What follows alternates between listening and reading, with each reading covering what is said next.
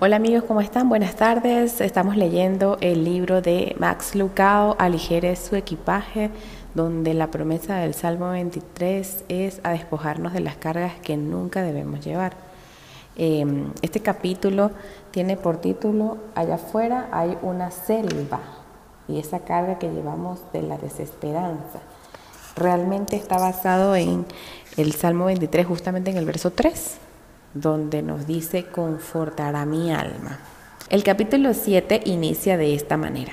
Imagínense que está en una selva, una selva densa, una selva oscura, y sus amigos lo convencieron de que era hora de dar el viaje de su vida.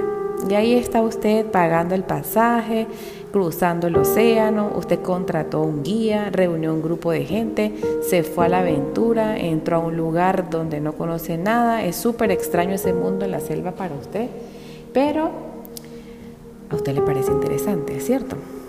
Demos un paso más. Imaginemos que esta selva eh, usted estuviese solo y perdido. De pronto, digamos que usted se detuvo amarrarse una de sus botas y al levantar la vista vio que no había ya nadie. Bueno, decidió girar a la derecha, no sabemos si por ahí se fueron sus amigos o hacia la izquierda o de pronto no se fueron por ahí sus amigos. De todos modos, la escena o este escenario está usted solo y ha estado solo durante bueno, no sabemos por cuánto tiempo porque su reloj también se quedó en su bolso y ese bolso lo cargaba un muchacho muy amable que se ofreció a cargárselo mientras usted se amarraba las botas. También siguió caminando y él se llevó su bolso. Así que usted en este momento se encuentra atascado en el medio de la nada, donde no sabe dónde está, no sabe para dónde caminar, no sabe en qué problema está. Ciertamente hay un problema y, lo primero que tenemos que ver es que usted no fue hecho para este lugar, ¿verdad? Em, si usted lo dejaba en el centro de las avenidas, donde están los edificios, los lugares que usted normalmente acostumbra a transitar, ahí podría encontrar el camino. Pero aquí, bajo este follaje tenebroso, aquí donde este montón de matorrales ocultan quizás un sendero, usted no haya ningún elemento que esté a su favor. Por eso usted no fue hecho para esta selva. Y lo peor de todo hasta este momento es que no está equipado. No tiene machete, no tiene cuchillo, no lleva fósforo, no tiene linterna, no tiene comida, no está equipado. Y ahora usted se encuentra atrapado y no tiene ni la menor idea de cómo salir de ahí ver amigos, hasta este punto, ¿le parece divertido este escenario? A mí tampoco. Y antes de seguir adelante, detengámonos a preguntarnos cómo nos sentiríamos nosotros en una circunstancia así. ¿Qué, qué emociones aflorarían en una situación como esta? ¿Qué, ¿Qué pensamientos tendríamos en nuestra mente en este momento? Con los cuales tendremos que luchar. Por ejemplo, podría ser temor, evidentemente, ansiedad, ira. De pronto ahorita quiere matar a las personas que lo convencieron a hacer ese viaje. No sé, pensemos. Desesperanza podría ser. O sea, no hay ni, un, ni la idea de dónde volver al camino, dónde retomar la vía. Eh, ¿Cuánto tiempo me voy a quedar aquí? Posiblemente no, no vuelva. Eso pienso yo. Eh, o, usted lo que está pensando es cubrirse el rostro con sus manos y decir, bueno, nunca saldré de aquí, nadie va a venir por mí, no tengo esperanzas de salir, no tengo ni el menor sentido de la orientación ni para dónde agarrar. ¿Qué aflora en nosotros y en nuestra mente en momentos como eso? Pensemos un segundo. Congelemos la emoción, dice el libro. Congelemos esa emoción por un momento. ¿Podemos sentirnos como esta persona? ¿Estamos nosotros en una situación como esta en estos momentos? Solo por un momento. ¿Qué se siente al estar afuera de, nuestra zona de confort? Es la palabra que nosotros utilizamos en la actualidad. Fuera de nuestro elemento. Sin soluciones aparentes, sin ideas claras, sin mucha energía, podemos imaginar solo por un instante qué se siente estar así, sin esperanza? Creo que en este punto nos podemos identificar con muchas personas en el mundo, pero con muchas personas en nuestra vida. Y la vida, la vida, dice aquí el libro, es, bueno, dice, es una selva. No es una selva de árboles y animales. Si fuese así, la cosa sería más sencilla. Pero la cosa es que es una selva donde necesitamos ver claramente a, dónde, a qué nos afrontamos. Esta selva está compuesta de matorrales de salud que fallan, corazones quebrantados, billeteras vacías. Esta selva está formada por murallas de hospitales, cortes de divorcios. Quizás no oímos el canto de las aves ni el refugio de los leones, pero escuchamos las quejas de los vecinos las exigencias de los jefes. Uy, claro que sí. No es, nosotros estamos así escuchando a nuestros depredadores. ¿Y esos quiénes son? Pues nuestros depredadores son nuestros acreedores. En los matorrales se esconden a quienes, aquellos que nos exigen, ¿verdad? Deprisa y sin, sin descansar, eh, todo lo que tenemos que entregar a tiempo. Esas exigencias de la prisa, que nos estresan, que nos agotan, ¿sí? Hay una selva allá afuera, amigos, hay una selva. Y está compuesta por todo esto, lo que acabamos de mencionar, que lo está diciendo el autor en este libro. Para algunos, y, y continúa la lectura, y para algunos, y para muchos, la esperanza es una provisión en casa y la desesperanza es una bolsa extraña. Pero a diferencia de otras personas o de otros, eh, no está allí, ¿verdad? La, esperanza no está ahí, no está vacía, es una bolsa vacía, pero si uno la abre, busca los bolsillos, le da vuelta con fuerza, la sacude, la bolsa de la desesperanza, estimados amigos, está completamente vacía, ¿verdad? No es un cuarto muy agradable. Veamos si lo podemos iluminar. Hemos imaginado lo que se siente cuando se está perdido. Podemos imaginar lo que se siente cuando a uno lo rescatan ahora cambiando el escenario, ¿verdad? ¿Qué se necesitaría para restaurar nuestra esperanza? Si ya vimos lo que, lo que tenemos en la desesperanza, ¿no? En esa selva toda tortuosa. ¿Qué necesitaríamos para devolver las energías a ese viaje, la esperanza a ese viaje? Podemos tener, no sé, abundantes respuestas, pero tres saltan a la mente del autor y dice, lo primero sería una persona y no cualquier persona. No, sé si, no, no, necesita una persona que esté igualmente confundida, no necesita alguien que sepa cómo salir de ahí.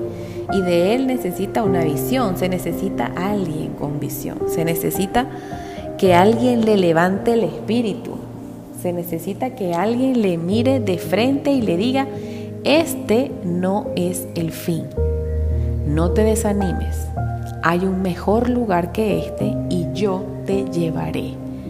Con esas palabras tan seguras, eh, ya yo tengo un poquito menos de carga. Esto es un paréntesis personal. Y quizás lo más importante, continuando con la lectura, es que necesita orientación. Si tiene una persona, pero no una visión renovada, lo único que tiene es compañía. Amigos, esto aquí me dio así como... Si usted tiene una persona, pero no una visión, entonces solamente tiene compañía. Pero si usted tiene una persona con visión, ¿verdad? Tiene un compañero que lo va a dirigir, ¿cierto? Tiene un lugar correcto a donde llevarlo. Tiene usted a alguien que puede restaurarle la esperanza, amigo. Y esto nos alegra. Porque si tenemos aquí un Salvador presente en esta selva. Continuemos con la lectura.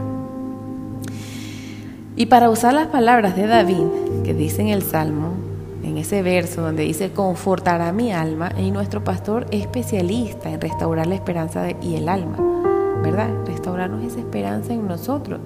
Si usted es una oveja perdida en escapadas montañas o un tipo en la ciudad perdido, en una selva espesa, todo cambia cuando aparece el que llega a rescatarle. Disminuye su soledad porque ya tiene compañía. Su desesperación se reduce porque ya usted tiene visión.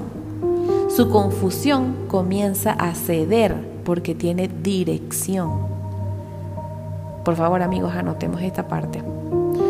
No ha, no ha salido aún de la selva. Ojo con esto. Pero cuán aliviado nos sentimos ahora. ¿Cierto? Con esta nueva esperanza renovada o a punto de restaurarse.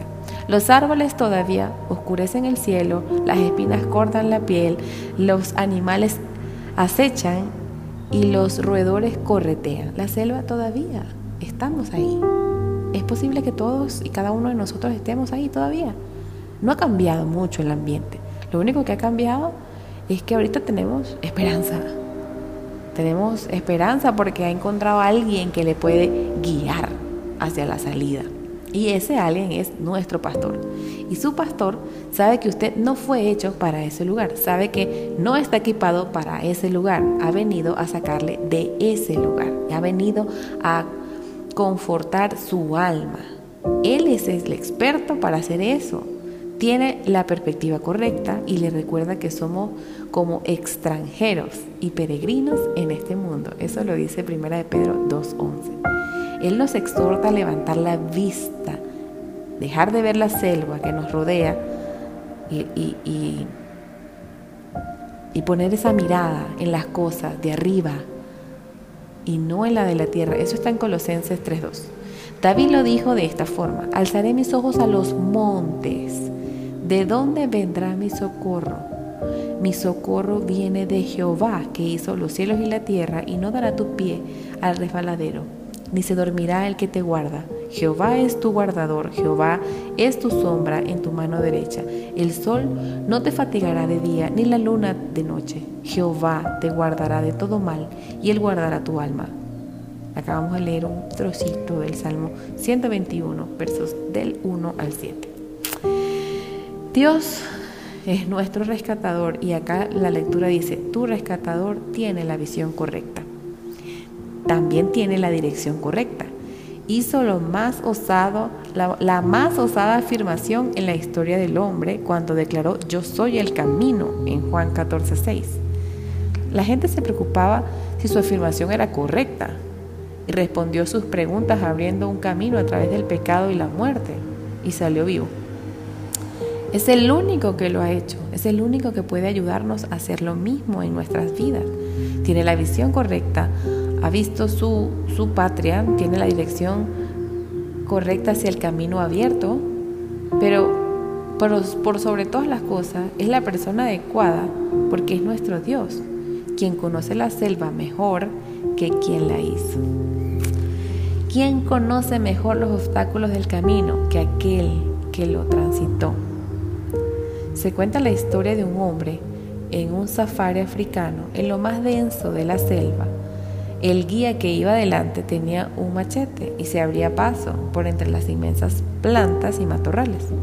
El viajero cansado y acalorado preguntó molesto, ¿dónde estamos? ¿Sabe hacia dónde me lleva? ¿Dónde está el sendero? Y el experimentado guía se detuvo, miró al hombre y le respondió, yo soy el sendero.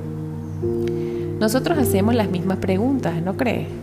preguntamos a Dios, ¿hacia dónde me llevas? ¿Dónde está el camino, Señor? Y Él, como el guía, no nos dice. Si quizás no dé unas o dos pistas, pero eso es todo. Eso es todo lo que Él hace. Y, y así, y si por ejemplo nos explicara más, entenderíamos, comprenderíamos a dónde estamos. No, como el viajero no conoce. No conocemos esta cela, pero Él sí, porque Él ya pasó por este lugar. Y para darnos respuesta, Jesús nos da algo mucho mayor. Él se da a sí mismo. Pero las preguntas son, ¿ha de desaparecer la selva? No, la vegetación todavía es espesa. ¿Se deshace de los depredadores? No, el peligro todavía acecha. Jesús no da esperanzas cambiando la selva. Él restaura nuestra esperanza al entregarse por nosotros y además ha prometido estar hasta que todo haya terminado. Yo estoy con vosotros todos los días hasta el fin del mundo. Mateo 28, versos 20. ¿Qué más necesitamos amigos?